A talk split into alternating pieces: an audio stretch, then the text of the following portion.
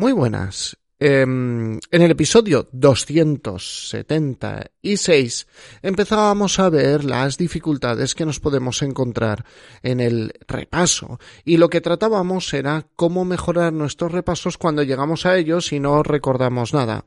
Como os decía al final de dicho episodio, bueno, pues el episodio había resultado bastante más largo de lo habitual y va a proceder a darle un corte para convertirle en dos episodios de alrededor de 20 minutos, que es más o menos, más o menos el estándar que manejamos en los últimos tiempos en este podcast. Por lo tanto, ahora vamos a escuchar la segunda parte de un episodio grabado del tirón y que si cuando aparezca, si lo busquéis en YouTube, vais a ver el episodio completo sin ningún tipo de cortes.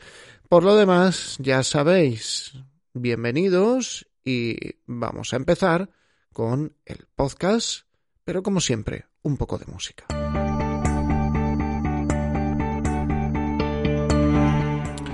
Esto es Preparación de Oposiciones de Sanidad, el podcast de EC Oposiciones.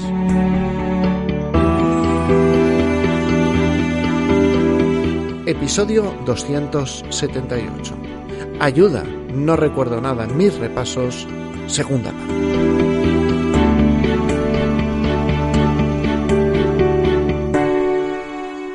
Muy buenos días a todos, bienvenidos un día más, un episodio más a Preparación de Oposiciones de Sanidad, el podcast donde encontrarás consejos de estudio, técnicas de organización personal o técnicas para mejorar tus repasos, que es lo que vamos a tratar hoy. Este programa no está pensado para ninguna categoría profesional en concreto. Si te quieres presentar a una posición de matrona, terapeuta ocupacional, enfermera, enfermera especialista en salud mental, sea cual sea tu objetivo, espero que aquí encuentres consejos y herramientas útiles. Y como siempre, mi nombre es José Ángel Gutiérrez, soy enfermero e intento compaginar mi vida laboral con mi vida profesional y mi vida personal. Y dicho todo esto, ya os voy a volver a enganchar con lo último que dijimos en el episodio 276 y que espero que os sea tremendamente útil. Así que vamos con la segunda parte de este episodio. Hemos visto dos causas, pero pueden ser bastantes más. ¿eh? Pueden ser unas cuantas más pero fundamentalmente hemos visto los periodos de repaso y también la técnica de estudio. Pero ya sabes que aquí intento ofreceros soluciones técnicas. Vamos con la tercera causa, que es un episodio que, bueno, se está haciendo, se está haciendo un poco más largo de lo habitual. La tercera causa es la cantidad de información con la que trabajamos. La cantidad de información con la que trabajamos en nuestro estudio. Recientemente os hablaba, ¿eh? y creo que estoy bastante pesado esta temporada del podcast con esto, pero es que eh, no os podéis hacer a la idea de los grandes resultados que estamos obteniendo con opositores limitando la información que tienen que procesar en una sesión de estudio. De verdad es sorprendente la sensación que tiene el desempeño en las preguntas.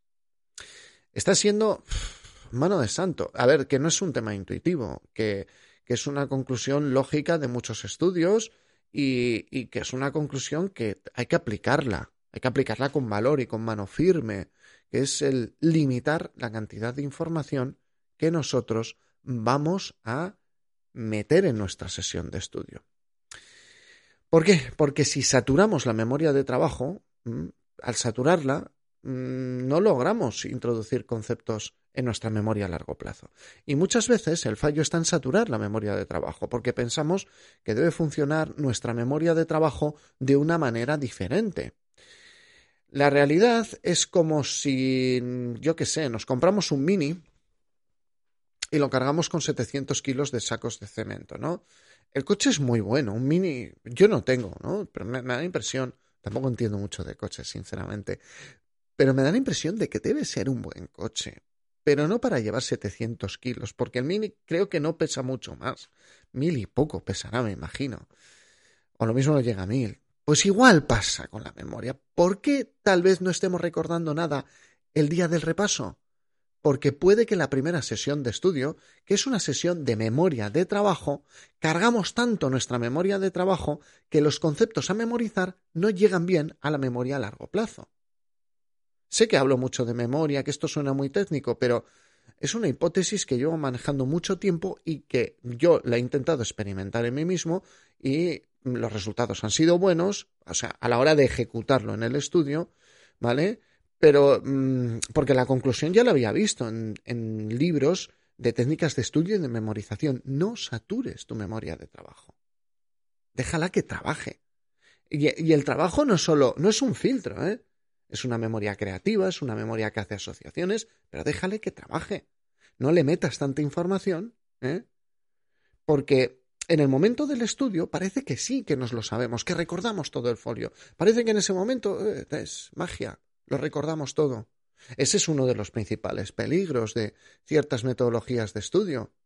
Mm, tenemos la sensación de que todo, todo nos lo sabemos. Pero al salir de nuestra sesión de estudio parece más, o sea, cuando salimos sí que nos parece más o menos claro que no sabemos el tema, pero el problema es al día siguiente. Mm. Al día siguiente ya empieza a ser complicado.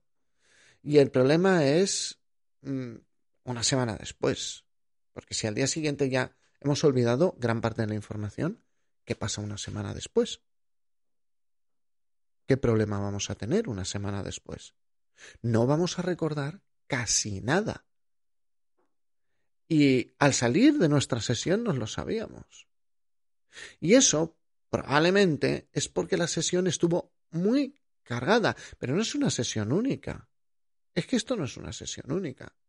Es que tienes una sesión cargada el lunes, una sesión cargada el martes, una sesión cargada el miércoles, unas y estás... Mm, todavía no hemos hablado, pero recordad que hay un olvido por interferencia. Si yo tengo ahí un concepto en la cabeza medio medio, otro empuja y lo desplaza. Mirad, como ya os he dicho, la memoria, por mucho que te empeñes, no funciona así. No funciona de esta manera. Funciona con una puerta de entrada muy estrecha, aunque luego el almacén sea inmenso. Algunos dicen que virtualmente infinito. No se le conocen los límites a la memoria humana a largo plazo. No se sabe si, qué cantidad de información somos capaces de albergar y cómo se procesa esa información. La verdad es que es maravilloso el mundo del cerebro. Pero puede que el problema por el que no recuerdas nada en el momento de repasar es porque intentas, paradójicamente, recordarlo todo. Y todo, ojo, eh, puede ser complicado. A ver, que no digo que sea imposible, porque alguien me puede poner en los comentarios, mira, yo he hecho un curso de memorización literal con campeones de memoria y los campeones de memoria son capaces de recordarlo todo. No lo discuto. Requiere un entrenamiento específico, que ya os lo he dicho muchas veces, que el que quiera lo puede hacer antes de estudiar su oposición. Ahora, lo que yo no tengo claro como preparador, y aquí lo dejo tremendamente transparente, como preparador de oposiciones sanitarias, yo de todas las demás no lo sé. Pero lo que no tengo claro es que sea necesario para una oposición sanitaria. Eso es lo que no tengo yo claro. Que esa forma de estudiar, esa forma de, de aprenderse todo con puntos y comas, sea realmente necesario. Pero eso hablaré en otro episodio que os he preparado de la memorización literal. Episodio de la memorización literal. Porque yo lo que, lo que os voy a hacer es, es mm, cuestionaros todos los días. ¿Mm? Yo todos los días intento, intento cuestionarios, eh, cuestionaros, perdón. ¿Es necesario que lo recordéis todo? Seguro es que ni siquiera en los temas de legislación he llegado yo a esa conclusión de que sea necesario recordarlo todo, porque cada vez veo más preguntas raras. Tenemos ahora mismo, tenemos que ver unos resultados, ¿eh? Que nadie se me angustie, pero cuando grabo esto tenemos que ver unos resultados. Pero son preguntas que no has visto en tu vida y que tienen buena resolución si eres capaz de relacionar conceptos. Entonces, ¿qué estamos trabajando? ¿Memorizarlo todo o ser capaces de relacionar el concepto. Alguno dirá, todo. En dos horas al día, con trabajo y con hijos. Mm, vamos a intentar que no dé, que nos dé para todo, pero tenemos que ser mm, francotiradores con rifles con mira láser, como dice Matías Pantaloni. Vamos a recapitular. ¿Qué nos puede llevar a no repasar, a que cuando repasemos no recordemos nada? Tiempos inadecuados, técnicas de estudio o de repaso basadas en el pseudotrabajo, relectura, reescritura, revisitar vídeos o clases, la saturación de la memoria de trabajo. ¡Uy! Se me olvidaba. Y nos queda una más, que es la pregunta de cómo estás procesando la información. ¿Cómo estás procesando esta información? Si estás saturando la memoria de trabajo, puede que este fallo vaya de la mano, puede que este fallo vaya de la mano con eh, el fallo de mm, querer recordarlo todo, ¿vale? Pero vamos a hablar, yo os la voy a denominar, le voy a dar mi propia denominación, el estudio en plano, ¿vale? A veces, claro, mm, esto va de la mano con memorización literal sin técnica, esto va de la mano con un montón de cosas, ¿vale? No de estudiar un plano, sino estudio eh, mm, texto plano. Un texto que no tiene ninguna relevancia para nosotros. Como el formato informático, ¿no? Que pone texto simple, no es Word, es texto simple. ¿eh? Texto plano. Creo que también hay un formato que es texto plano, sin formato, sin nada, ¿vale? Y no, no estoy hablando de mm, subrayar coloritos, no, no, mirad. Algunas personas intentan memorizar palabras por palabra y a veces tengo la sensación que incluso sin pensar y reflexionar. Lo único preocupante es cantar la canción, ¿vale? Como el eterno chiste que cuento muchas veces en mis clases del listín telefónico, ¿vale? Mm, a ver, lo mismo muchos sois muy jóvenes. Tengo una nota ahí en el guion, explicar a, a los millennial, eh, que nadie se sienta mal millennial. Otro día hablamos de que los que mm, tenemos 39 y tantos no somos boomers. Los boomers son nuestros padres. Nosotros somos generación X. Pero eso os lo cuento otro día. ¿Vale? Porque algunos ya te, cuando con 20 años te ven con 39 y tantos y te dicen, tú eres un boomer. No, perdona, boomer es tu abuelo. ¿Vale? Porque eso tiene, tiene todo su nombre. Bueno, un listing telefónico, antes de haber Google, eh, las compañías telefónicas te dejaban en casa una lista con todos los nombres de los teléfonos de la ciudad, de la provincia, y unas páginas amarillas que eran eh, anuncios de empresas. Y eran los teléfonos y la forma de, llegar a ellos. Esto llevo años ya sin ver, porque no tiene ningún sentido cuando tú coges tu teléfono, lo buscas en Google. Y entonces, contando todo eso, bueno, pues, pues una persona le dice a otra, oye, que me estoy aprendiendo el listín telefónico. dice, no, jorobes, dice de memoria. Dice, no, hombre, razonado. El chiste consiste en que no hay ningún tipo de relación entre los números y los nombres, ¿vale? Es un chiste muy malo. Pero yo siempre lo digo, señores, ¿qué hacen? Lo del listín telefónico. Nuestra mente creo que no funciona así. De hecho, nuestra mente funciona muchísimo mejor cuando vamos creando contenedores, como les digo yo a, los opositores en mis clases, creamos contenedores que se denominan realmente categorías y es la función de nuestra mente abstracta o de nuestra capacidad abstracta que se llama categorización y que los que sois de educación y escuchéis este podcast sabéis perfectamente de lo que os hablo porque os ha tocado estudiar a Jean Piaget, que era el señor que, ve, que se dedicó a ver como esto no nacíamos con ello y lo vamos adquiriendo. De hecho, ese es uno de los fuertes de, la mente humana. Hay dos fuertes importantísimos de la mente humana, la categorización y la búsqueda de patrones abstractos. Eso, junto con soñar soluciones que no son concretas y ideales, yo creo que es la capacidad, las principales capacidades de la mente humana. Y ahí, de manera indiscutible, no nos gana ninguna especie conocida ahora mismo, ¿vale? Mm, que sepamos, a día de hoy, ninguna especie de este planeta ha buscado patrones en las estrellas del firmamento y nosotros llevamos haciéndolo ya, creo que tres, cuatro mil años. No lo sé. Eh, eso, mira, si podéis, os recomiendo. Serie Cosmos de National Geographic, la de Neil deGrasse Tyson, que fantástica, fantástica, ¿vale? A todos los que os guste la física, astrofísica, la evolución, geología, yo qué sé, es Cosmos. Pena es que, que tengo que encontrar la de Carl Sagan. ¿Vale? Bueno, lo que os decía, nuestra cabeza crea categorías, abre contenedores, abre carpetas, abre archivos. ¿eh? Bueno, archivos serían los ficheros, pero bueno. Em, en un caso, fijaros, muy abstracto y especializado, y este ejemplo voy a recurrir en otros episodios, como dar un discurso de la nada, los profesionales, y esto puso un ejemplo muy bueno Pablo Lomeli en su canal de, de YouTube, recordad, Pablo Lomeli habla de una manera mucho más fresca que yo de, de conceptos de memoria, dice, crea un palacio de la memoria. Realmente un palacio de la memoria no es más que una referencia visual, mental, eh, de hacer carpetas, de hacer huecos.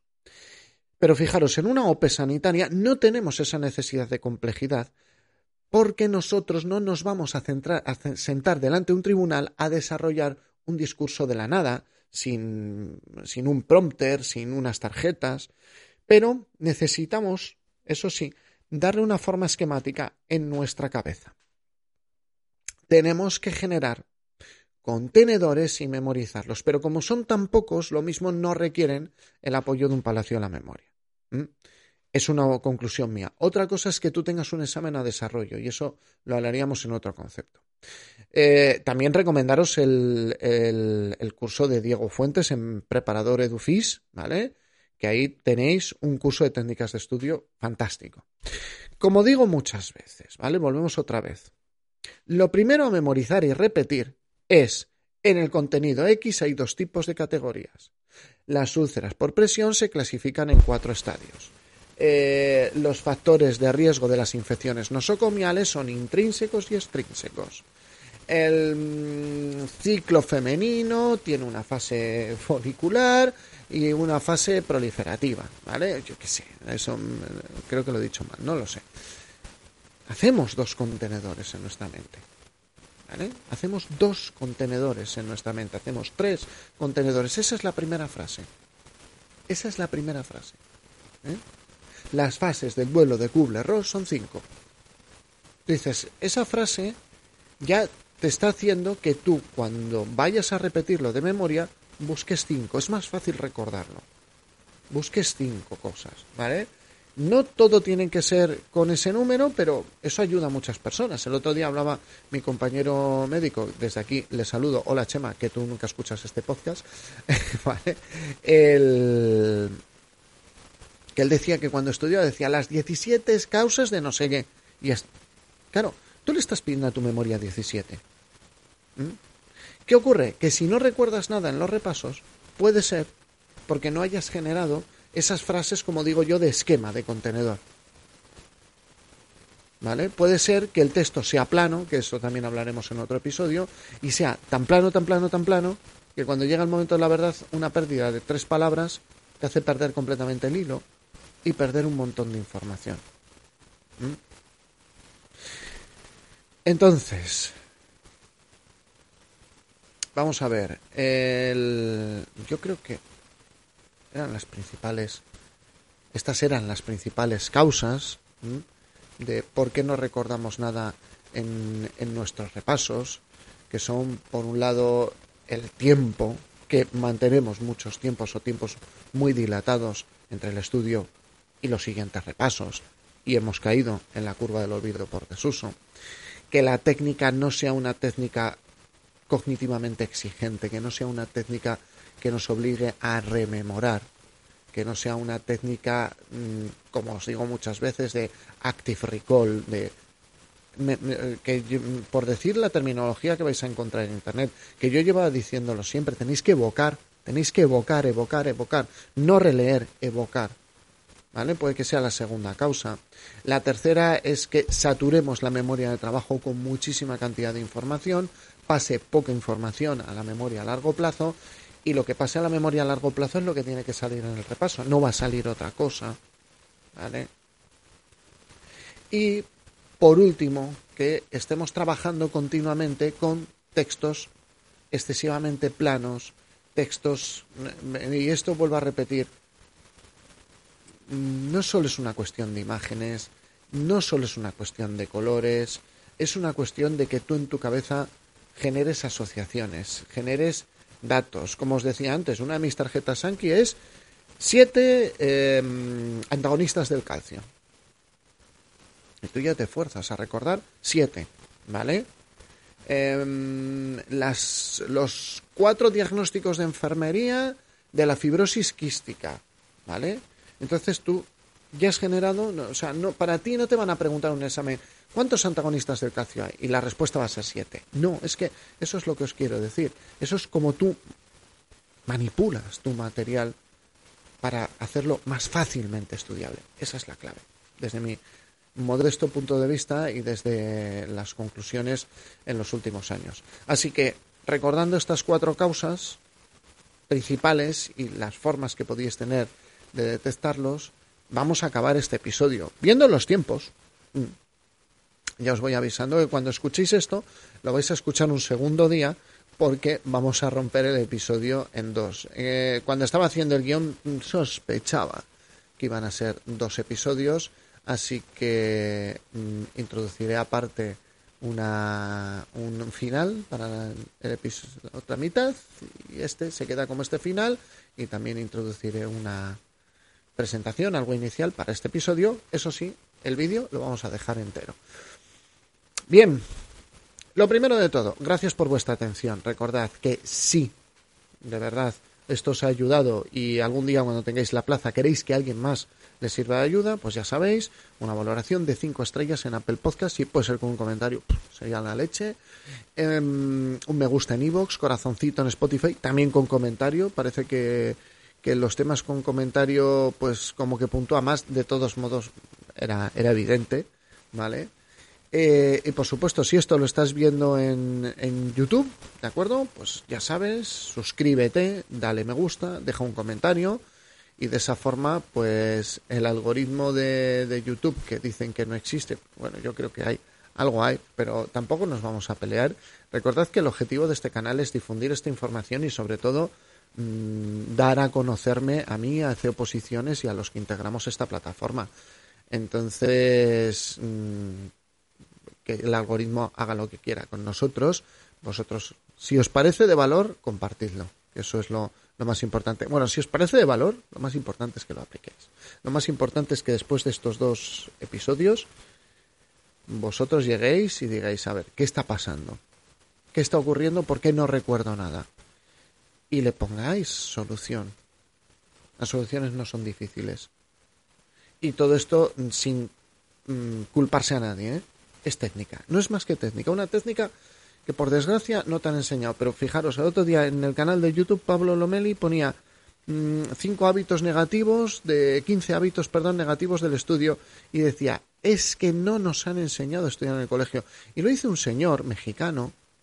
O sea, esto es universal. El colegio cumple una función, pero no te enseña a estudiar volúmenes grandes. Te enseña a memorizar de hoy para mañana.